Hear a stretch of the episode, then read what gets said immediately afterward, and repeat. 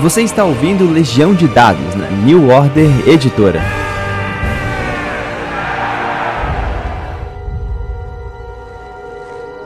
Madness.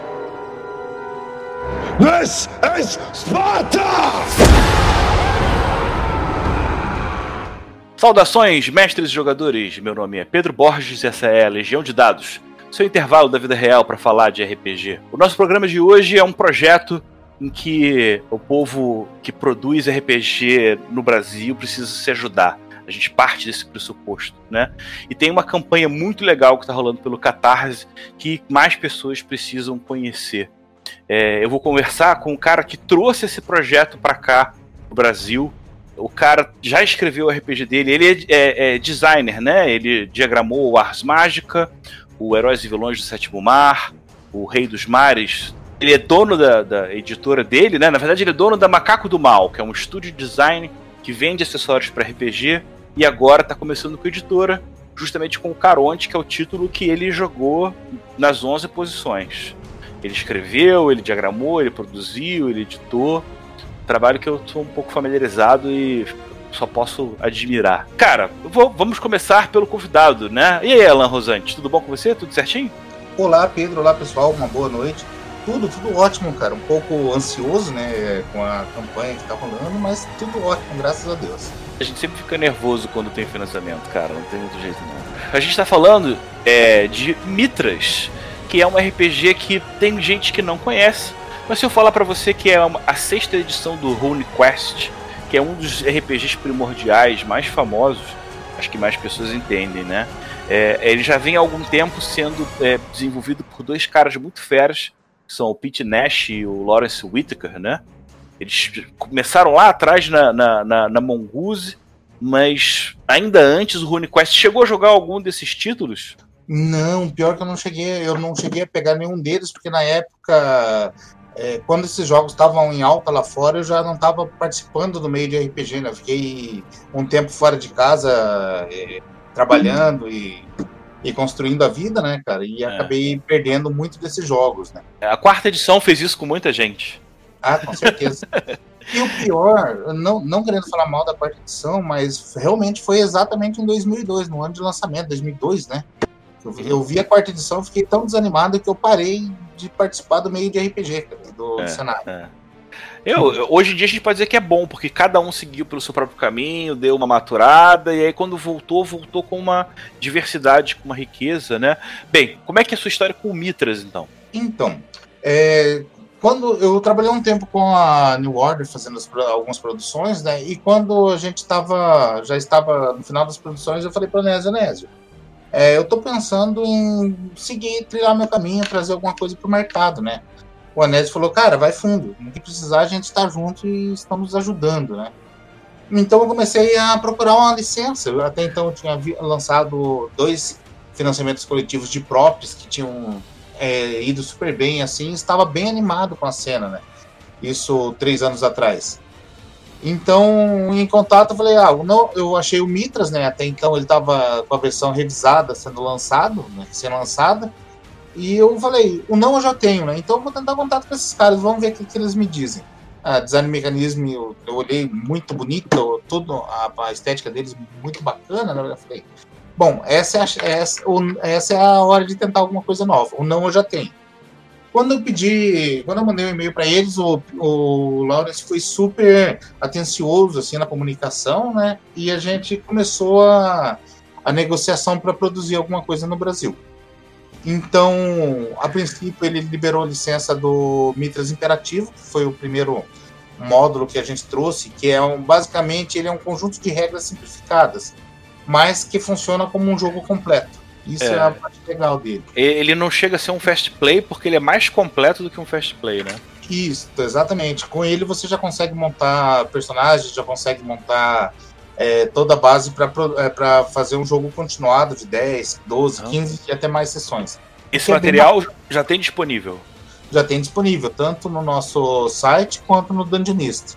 É, foi feito um acordo legal com eles na época que é, possibilitou que a gente trouxesse a versão em PDF gratuitamente né, para o pessoal e produzisse uma versão, uma tiragem de 500 cópias para colecionadores, com uma capa exclusiva, com diversos ajustes de no arquivo para impressão. Então, existem dois imperativos no Brasil. Né? O primeiro é a versão em PDF, que é gratuita, e a versão é, impressa, que é uma versão para colecionadores mesmo, com ISBN pró próprio, tudo bonitinho. Feito do jeito que deve ser. Legal, legal. Vamos contar um pouco sobre a história desse jogo, né? É, é, a gente, o Mitras antes ele era RuneQuest, mas é, você vai entender como um dos primeiros jogos que partiu do pressuposto, poxa, simples e por isso acho que genial, de pô, se tudo se reduz a uma porcentagem, por que não você fazer um teste direto dessa porcentagem para saber simplesmente se conseguiu ou não, né? A Chaosium surgiu sobre isso. Se você acha que o primeiro RPG dela foi o chamado de Cthulhu, não foi. Primeiro foi o RuneQuest. Da estrutura da, do, do chassi do RuneQuest, não só o chamado de Cthulhu, mas vários outros jogos da editora também foram publicados. É, Stormbringer, Pendragon, o Nephilim, né? E entre esses desdobramentos todos está tá, tá o Mitras. O RuneQuest foi é, publicado pela Chaosium em 78.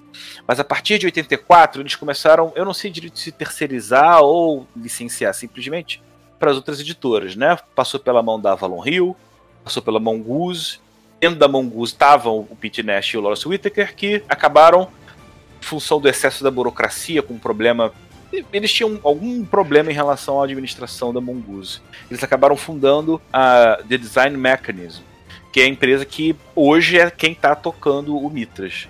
A gente chegando até num ponto delicado, porque é, em 2016 a Chaosium não chegou a renovar a, a, licença, né, pelo menos do uso do nome RuneQuest. É, para quem não sabe, atualmente eles estão focando muito mais no, no mundo deles, que é o Gloranta, né?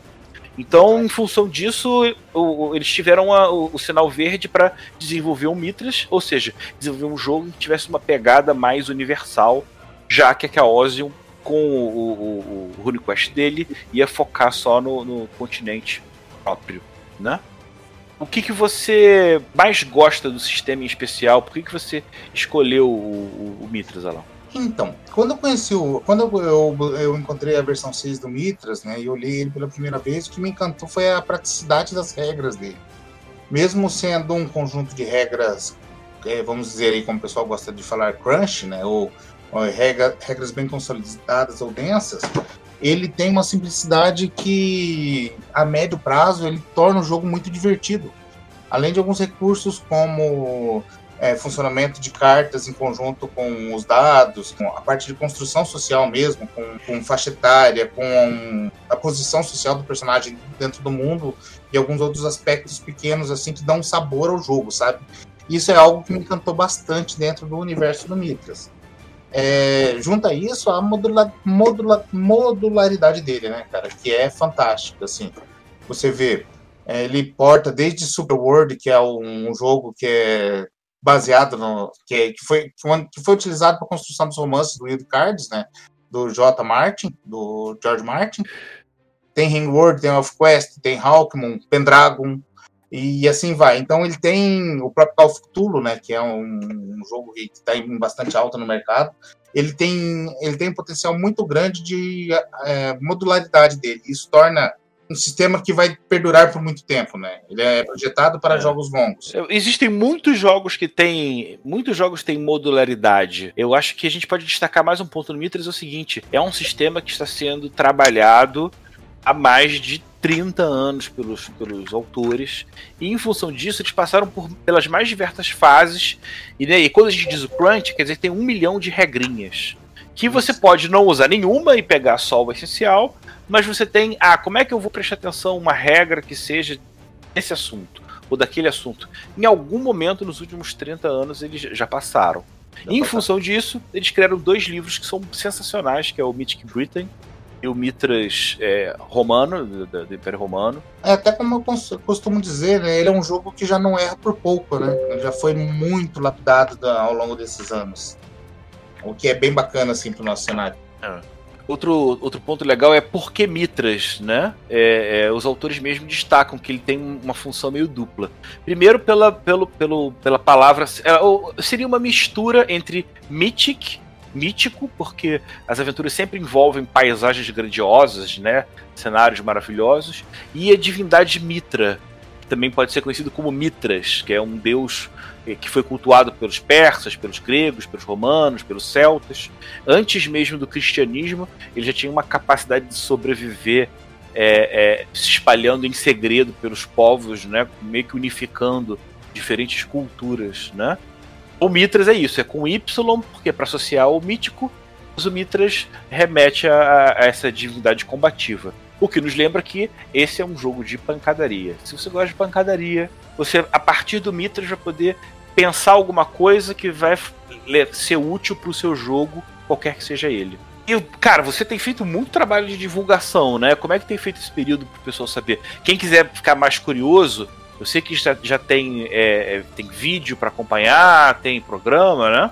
É, a gente está desde o início, na verdade, desde o início da campanha, apresentando traços do Mitras, né? Por exemplo, a, a gente colocou o Mitras rodando com tanto em cenários é, fantásticos, né? Como é, cenários que eu posso dizer como é, investigativos, que foi como o pessoal lá do Crônicas da Meia-Noite lançou.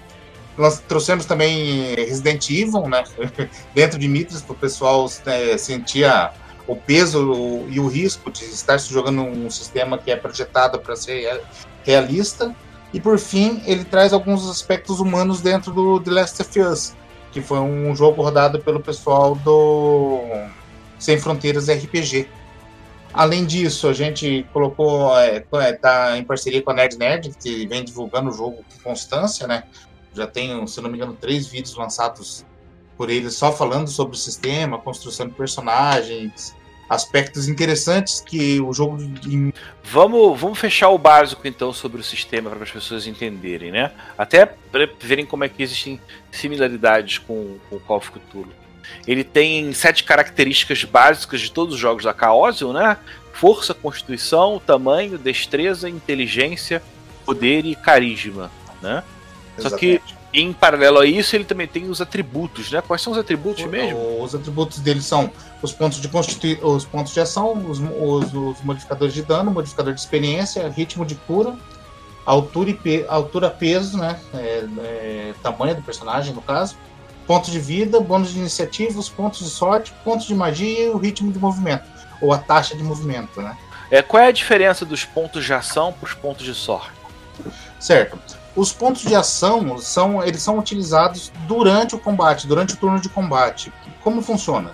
É, basicamente, após rolar a iniciativa, o personagem pode utilizar os pontos de ação dele tanto para ataque, defesas ou utilização de magias, poções, movimento e assim por diante. Eles são, media são as medianas de tudo que se pode fazer dentro de uma rodada. E claro, você utilizou, por exemplo, todos os pontos em ataque, fazendo ataques, por exemplo, você não vai ter os pontos na continuidade da, do, da cena de combate para se defender. Ou seja, você tentou agir tudo é, em um ataque, ou um ou mais ataques, né, no caso, e acabou por fim ficando sem ações para se defender. Ou seja, foi uma ação desmedida, né, no caso. É, já os pontos de sorte são utilizados para você complementar, rerolar, retestar e evitar é, situações é, críticas, né, vamos dizer assim. Por exemplo, um ponto de sorte você pode utilizar ele para rerolar qualquer teste. É, também pode utilizar ele para evitar um crítico ou, um, ou, ou aumentar sua estatística em um crítico. O ponto de ação são recursos que você pode investir sabendo que foram tiradas da perícia do personagem. Os pontos de sorte são uma questão do destino, sorrir para ele, e aí coisas que não precisam ter relação com mérito do que o personagem fez, né? É outro ponto que eu acho muito legal do Mitras e mais uma vez vale dar uma conferida até para quem estuda RPG no geral, é como ele trata os estilos de combate. Né? Ele não só ele te dá manobrinhas e efeitos, mas ele também, é, é, a partir do arquétipo de, do que a gente pode chamar aqui de classe, ele pensa como é que cada um desses tipos de personagem entra em combate. O assassino briga diferente de um bárbaro, o bárbaro briga diferente de um guarda, o guarda não briga do mesmo jeito que um gladiador, que um arqueiro, que um guerreiro nobre. E cada um deles vai ser um convite para você pensar uma característica própria, né? O assassino tem a questão dele poder lidar com o fato de ou ele estar tá muito longe e não ser visto, ou estar tá muito próximo e colado e dificultar a reação. O bárbaro ele pode ter uma arma muito grande que ele vai poder ficar balançando e evitando que outros personagens possam chegar perto demais. E se a arma dele é muito longa, talvez ninguém consiga se aproximar, né? Cada uma dessas estratégias, elas são meio que um, que um, módulo meio que já pré-montado, mas que se você quiser, você pode montar o seu próprio estilo em função do que, do que o jogo oferece, né? Falei alguma besteira? Não, de forma alguma. É, na verdade, mesmo como, por exemplo, como pegar o caso do Bárbaro, você pode ter, é, você pode desenvolver vários estilos diferentes é, com o Bárbaro para utilizar conforme a situação. Por exemplo, é, aquela, lembra daquela coisa do Conan que utilizava o machado e no quadrinho seguinte ele estava com utilizando a espada dele, daí no outro momento estava de armadura, escudo e assim por diante? Basicamente, o Mitras possibilita essa mesma construção dentro do cenário através dos, desses estilos de combate. Ele pode é tanto aprender estilos de combate de é, totalmente diferentes do que ele começou, como aprimorar os estilos dele é, migrando de estilo a estilo dentro, é, dentro do mesmo personagem, o que é bem bacana. É, é, mas não só o personagem, mas acho que a cultura e o, e o, meio social tem uma influência muito grande, né? Você tem tipo um, um antecedentes, né? Pode ser primitivo, pode ser selvagem, civilizado, nômade, né? Também já vão dar um pacote próprio de, de perícias. As culturas eles influenciam bastante o personagem, tanto em tanto no pacote de perícias, né, com o Venom Interativo, mas também é, com outros aspectos, como a classe social, os recursos que o personagem vai ter disponível graças à cultura. O que parece, assim, olhando é meio estranho, mas é, dentro do jogo faz bastante sentido, principalmente quando você pega duas civilizações distantes, como uma civilização selvagem que utiliza é, arcos e lanças e uma cultura civilizada. Como, a, a, é, você pega, pega um cavaleiro francês e um, e um guerreiro egípcio e eles vão ter universos completamente diferentes de tudo, né? Exatamente. E os aspectos da cultura é, são para agregar justamente esse sabor aos personagens, para dar esse, esse toque de essa magia própria do personagem, né? Ele é um personagem que construído dentro de uma cultura, ele realmente se parece com a cultura que, que ele ostenta. O, o jogador ele escolhe uma série de características, mas ao mesmo tempo existem uma série de outros pontos que aí também fazem parte do charme do jogo, que são rolados, né? Você tem, cara, uma das tabelas mais maravilhosas são, se não me engano, são eventos antecedentes, né? Alguma Isso. coisa que aconteceu no seu passo. Cara, Deve ter umas 50 opções ali de coisas. Se eu não me engano, eu, eu, eu também tive pouco acesso a, a, ao módulo básico, né? Mas eles, é, pelo que eu me lembro, são 100 opções de antecedentes que o módulo básico traz, mais as opções que são adicionadas a cada novo módulo, né? Por exemplo, é, no Mythic Britannia, é, no Mythic Britannia vai ter, vão haver antecedentes próprios, assim como no Constantinopla outros, e no, no Roma ainda outros, entendeu?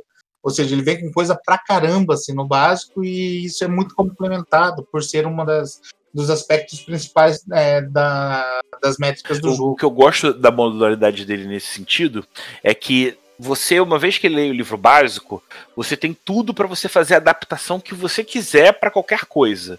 Mas quando você compra o livro de uma expansão daquele determinado universo que você quer se aprofundar mais, cara, você vê que tem uma equipe inteira por trás que trabalhou e, e você tem um, um, monte de coisa já mastigada e pronto, que vai diminuir tempo de preparação, vai fazer com que mais coisas diferentes possam aparecer na história, independente da criatividade do, do, do mestre, né? Isso eu acho, poxa, muito legal. Nas relações sociais você ainda tem, né? Comunidade, família, aliado, contato, rival, inimigo, né? Cada um desses também tem umas tabelas próprias que você já vai poder estruturar o seu personagem, que eu acho um casamento muito legal, porque as coisas que são realmente importantes, o jogador escolhe, mas você tem as tabelas que servem para dar para complementar, né? É, o, o Mitras, em especial, ele foi um RPG que acompanhou a mudança, né? Se a gente está dizendo que as tabelas agora são maravilhosas, eu pelo menos só tenho dito isso nos últimos dois anos, É porque bem, bem lá atrás as tabelas eram não eram ideias legais. Era um cara que, ah, vou fazer uma tabela só para estabelecer alguma coisa randômica aqui. Hoje em dia não, hoje em dia você tem sementes de, de, de, de, de história, ganchos de aventura, coisa que não só porque você está rolando porque vai sair uma historinha, mas o mestre vai poder aproveitar o que aparecer ali para poder acrescentar mais coisa no, no, no, jogo, né? Exatamente. E esse sabor, cara, como foi maturado ao longo dos anos, faz toda a diferença dentro do, dos jogos né, em Mitras. Porque cai naquela situação de nem tudo está no controle do personagem todo o tempo. Por mais que você construa o personagem que seja bacana, você tem, tem como estruturar ele muito bem, é, tanto no sentido do mecânico quanto no sentido narrativo, ainda assim o mundo ele é vivo e ele está funcionando ao seu redor. Vamos lá, para as posses, armas, armaduras, isso ainda vai depender da sua classe social, né? E aí você tem o exilado, o escravo, o homem livre, o gentio, o, aristocrata e o governante, né? Então acaba entrando essa parte social também tem a ver com o uso de equipamento de novo, também tem uma pá de, de coisas legais, né? Ele traz um conjunto enorme de recursos que os, que os jogadores podem utilizar para montar os personagens, né? Desde é. um escravo ou um homem livre, ou até mesmo um governante da porra toda que tem, digamos assim, que tem posses que ele sozinho consegue construir um exército se necessário, né, em muitos casos. É, passou por vários pontos, o livro básico, ele ainda tem uma coisa que só os livros de antigamente davam. Primeiro, ele não te dá um sistema de magia, ele tem pelo menos uns quatro ali diferentes, porque eles vão estar baseados na estrutura é, de, de um paganismos né, diferentes.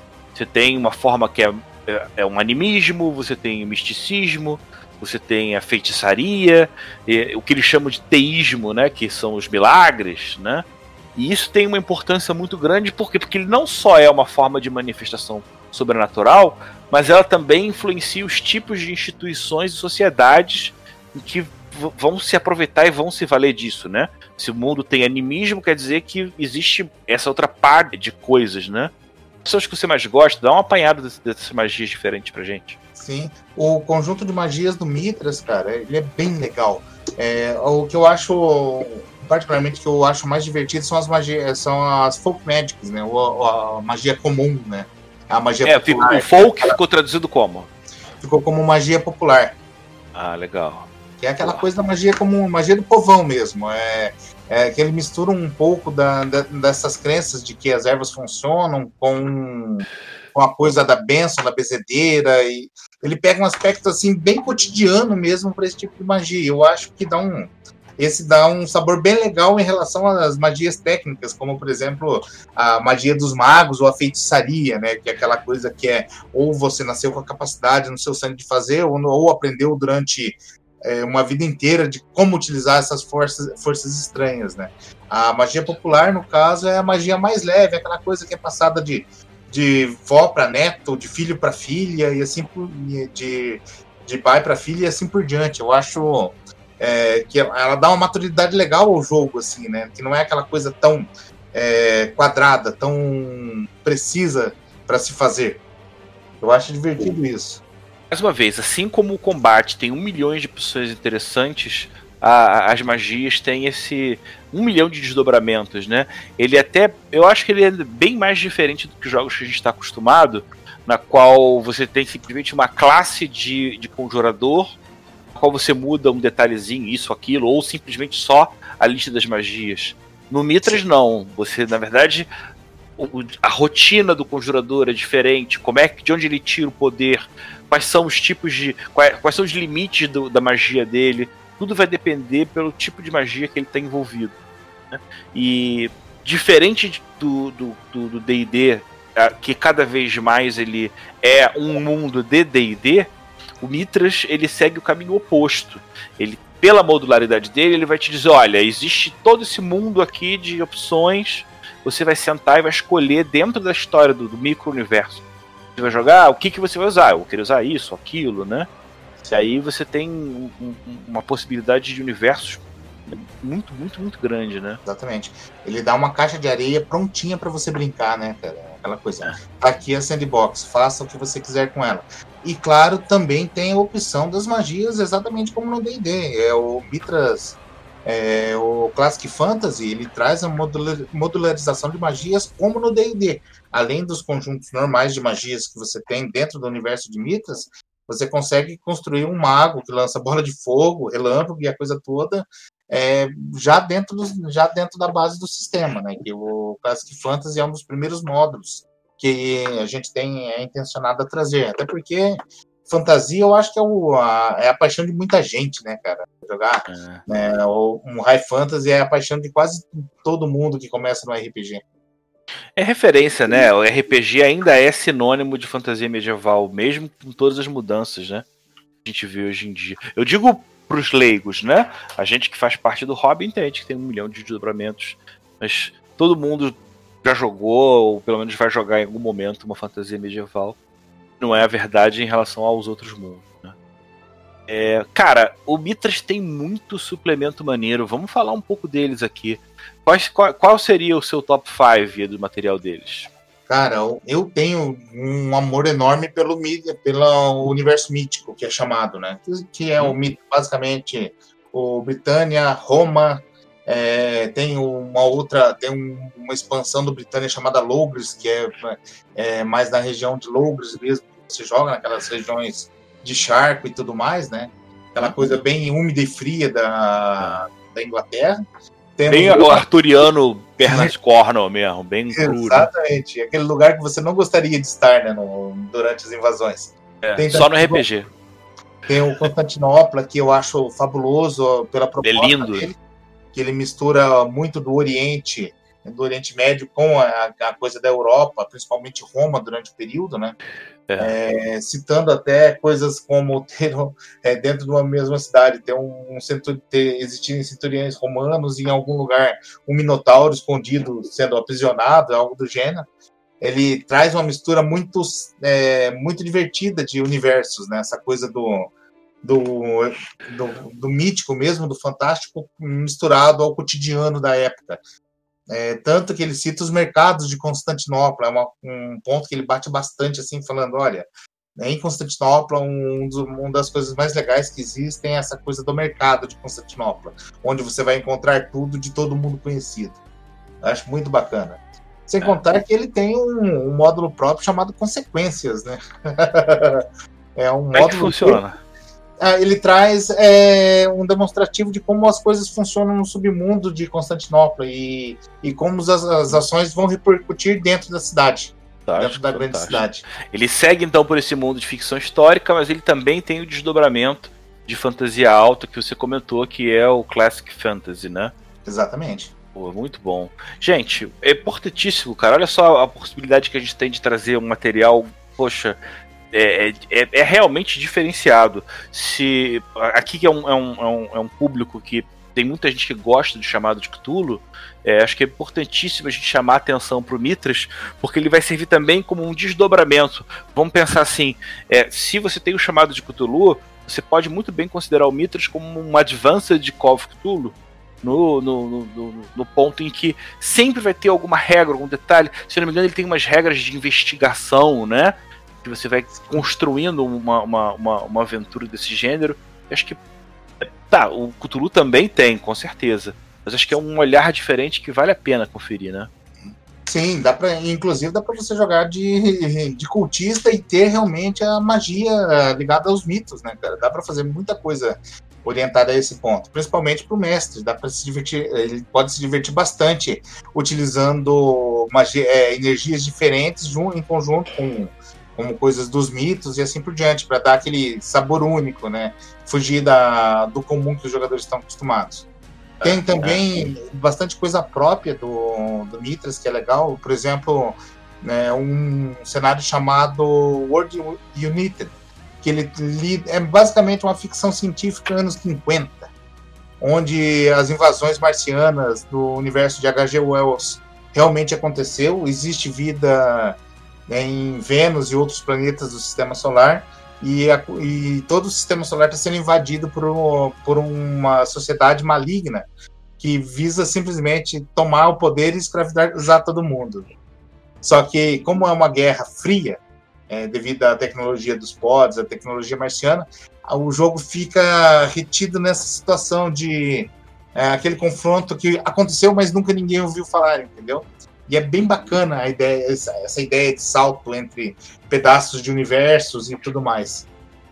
Fantástico. É, eu já fico imaginando aqui uma série de coisas que a gente pode explorar. Pô, muito bem. Pô, sensacional, cara.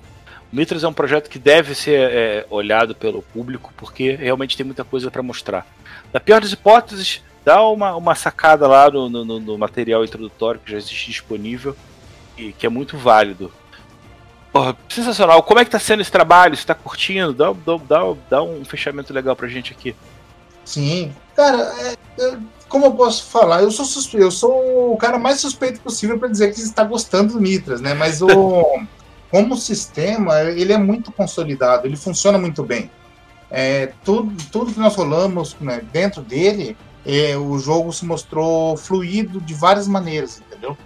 Tanto que jogando com, com numa mesa lá na casa do Caco, a gente foi caiu na besteira de confrontar um urso marrom. E, cara, foi um massacre e foi um massacre muito divertido, porque todo mundo sabia o próprio potencial, enxergava bem o risco, ainda assim tentou e deu muito ruim. quando, você, quando você entende na proposta de que faz parte de. de, de você está parte de um mundo, de um universo. É, eu penso Vivo. em inglês, em gritty, né? Ele é letal, ele é cru, ele é visceral. Né? Exatamente. Você acaba aceitando situações que geralmente você ficaria chateado, porque o seu heróizinho morreu, né? Sim, sim. É que é uma, é, a visão de herói dele é diferente da, da visão que a gente normalmente tem nos jogos de fantasia, né? A visão de heróis no Mitra é o, o herói nem sempre entra com uma espada e um escudo na frente de tudo e sai cortando o que dá. Os heróis pensam dentro do universo de Mitras, os heróis são, se não forçados, induzidos a pensar com mais cuidado sobre as ações que vão tomar.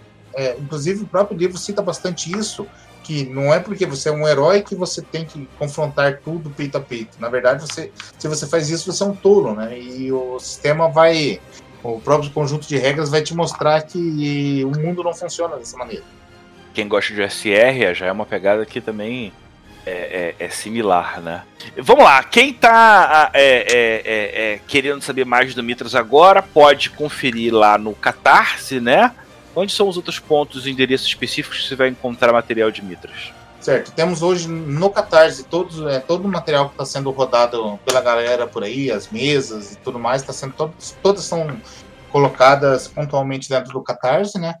É, temos lá também toda a explicação, a história de como surgiu o jogo, como ele está se desenvolvendo. Inclusive, hoje é, entrou um vídeo novo com o Lawrence falando sobre o universo de Mitras para os brasileiros, né? A gente fez uma legenda simples e disponibilizou ele lá no YouTube para a galera ter né, a ideia do autor falando sobre o jogo, que é bem legal, né? Principalmente para quem já publicou um jogo, sabe a paixão que a gente fala de um jogo nosso é muito única, né? E e também traz é, traços da história, tudo, as, as aventuras que rolaram no, nos canais de streaming também estão gravadas lá para apresentar para a galera. Basicamente, o canal é esse. Temos também a comunidade no, no YouTube, não, no, no Facebook, perdão. É, o nosso grupo lá do Facebook, onde a galera conversa, normalmente saem algumas conversas sobre o Mitras, e o nosso grupo de WhatsApp, que é que é onde normalmente a galera que quer saber mais de Mitras mesmo acaba entrando. Porque lá tem o, nosso grande amigo Francioli, o Francioli Araújo, que é a pessoa que mais entende, é a pessoa viva que mais entende sobre Mitras. eu acho que mais do que o próprio Lawrence. É muito legal, e é muito bom conversar com ele, assim, você não tem ideia. Isso. Eu queria que você falasse do Macaco do Mal, um pouquinho do Caronte, pelo menos do Caronte. Jesus, o Caronte. Então, o Caronte é minha grande paixão, né? Ele é um RPG de. Todo mundo coloca ele como um RPG de terror, mas eu enxergo ele mais como um RPG de drama, onde os jogadores ligam o, o fim da própria vida, né, o, entendimento do fim da sua própria existência, com a continuidade dessa existência além, ou no pós-morte, né? É, o interessante dele é que ele trata de pessoas que não tiveram as, aquelas grandes realizações da vida, aqueles grandes pontos, tanto para o bem quanto para o mal, e que acabaram por morrer perdendo esse tempo de fazer algo realmente notável, mesmo tendo potencial para isso. É, e quando isso acontece, pessoa, essas pessoas acabam sendo eleitas para se tornar ceifeiros, né? Ou seres que têm a possibilidade de experimentar o, as experiências das vidas das outras pessoas a fim de aprimorar a eles mesmos é, durante, durante os séculos à frente. Eu, eu gosto de dizer que o Caronte é um, um Wraith que dá para jogar, escrito do jeito certo, né? Que se por um lado o Wraith ele explora muito, explora muita negatividade, né? Acho que todo mundo aqui vai concordar que se você atender o objetivo do Wraith, você vai sair deprimido de uma sessão de jogo. Eu acho que, a não ser que você tenha essa tendência, a maior parte dos jogadores não querem isso. E o Caronte não. O Caronte tem uma lição de aprendizado, de evolução, de crescimento, que acho que ajuda a transformar essa ideia de morte muito mais do que apenas uma grande mudança e não um fim, né? Sim, exatamente. A ideia dele eh, do, do jogo como filosofia é fazer uma reflexão sobre como é, como não como é a morte, mas como é a vida, né? É explorar esses aspectos da vida que até para a gente passa despercebido a maior parte do tempo por questões de ou nós não estamos tendo tempo ou não estamos tendo paciência para ver o mundo com outros olhos. E o Caronte entrega muito disso, a possibilidade dos jogadores emularem essa experiência de ver o mundo através de outros olhos. Alan, cara, muito obrigado pela presença. Eu queria abrir um espacinho agora no final para você falar um pouco do Macaco do Mal, dos outros trabalhos. Gente, eu antes de tudo agradeço a atenção de todo mundo nesse, nesse, nesse bate-papo que a gente teve aqui. É, para a gente é super importante, principalmente porque somos ainda uma editora pequena, né? E queremos trazer ainda muito mais coisas esse ano. Claro que se não, se mesmo nesse primeiro momento o jogo ainda não for financiado, a gente quer trazer ele é, por outros meios e, outra, e outras formas de aplicação dentro do nosso mercado. Claro que vai levar mais tempo também, né? E nós esperamos realmente que o jogo venha nessa primeira fase. Do mais, gostaria de agradecer a todo mundo que ouviu a gente. Gostaria de convidar todo mundo a conhecer o, a campanha de financiamento coletivo lá no Catarse, né? O catarse.com.me é, barra mitras, né? E se puder apoiar, pedimos ajuda para o apoio ou apenas compartilhar, mostrar para a galera, gente, olha só que jogo legal esse aqui, dê uma olhada. É, olha o que está podendo chegar, olha o que de novo está chegando no nosso mercado. Tranquilo? Eu acho que seria isso. Pedro. Cara, Alan, muito obrigado pela sua presença. Quem está ouvindo a gente até agora também, o nosso muito obrigado. Tem sido sensacional essa segunda temporada do Legião de Dados. O que eu só posso fazer por enquanto é agradecer. Obrigado a todo mundo, valeu, tchau, tchau. Você ouviu Legião de Dados na New Order Editora. Esse programa foi gravado e editado por Barcelos Taverneiro, diretamente da Taverna do Arcano.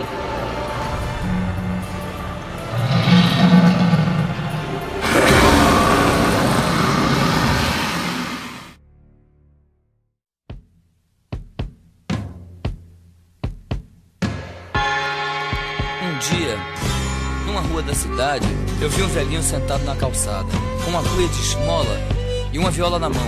O povo parou para ouvir. Ele agradeceu as moedas e cantou essa música que contava uma história que era mais ou menos assim: Eu nasci há dez mil anos atrás. E não tem nada nesse mundo que eu não saiba demais. É, eu nasci há dez mil anos atrás.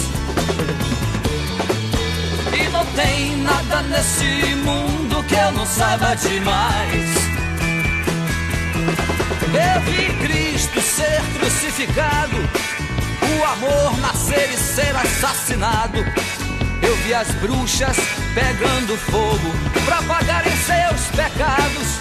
Eu vi, eu vi Moisés cruzar o mar vermelho. Vi Maomé cair na terra de joelhos. Eu vi Pedro negar Cristo por três vezes diante do espelho. Eu vi, eu nasci, eu nasci há dez mil anos atrás. Eu nasci há dez mil anos. E não tem nada nesse mundo que eu não saiba demais.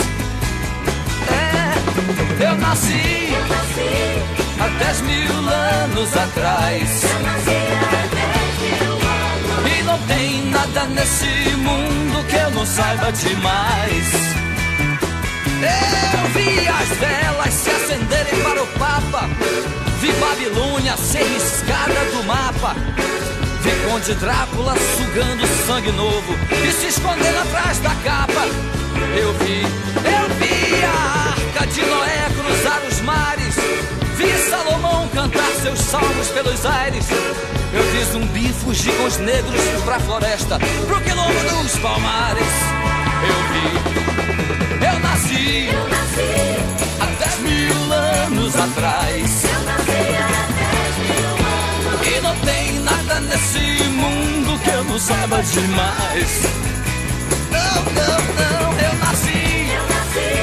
há 10 mil anos atrás. eu nasci há dez mil anos. E não tem nada nesse mundo que eu não saiba demais. Não, não. Eu vi o sangue que corria da montanha quando Hitler chamou toda a Alemanha. E o soldado que sonhava com a amada numa cama de campanha.